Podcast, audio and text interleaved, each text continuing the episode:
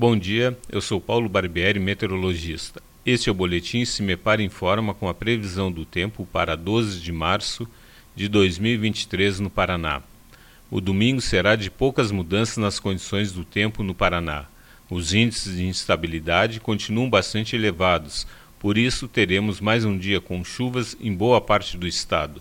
O risco de temporais localizados segue alto, principalmente a partir do período da tarde. A temperatura mínima está prevista na região sul, 15 graus, e a máxima deve ocorrer na região noroeste, 27 graus. No site do CIMEPAR você encontra a previsão do tempo detalhada para cada município e região nos próximos 15 dias. cimepar.br CIMEPAR Tecnologia e Informações Ambientais.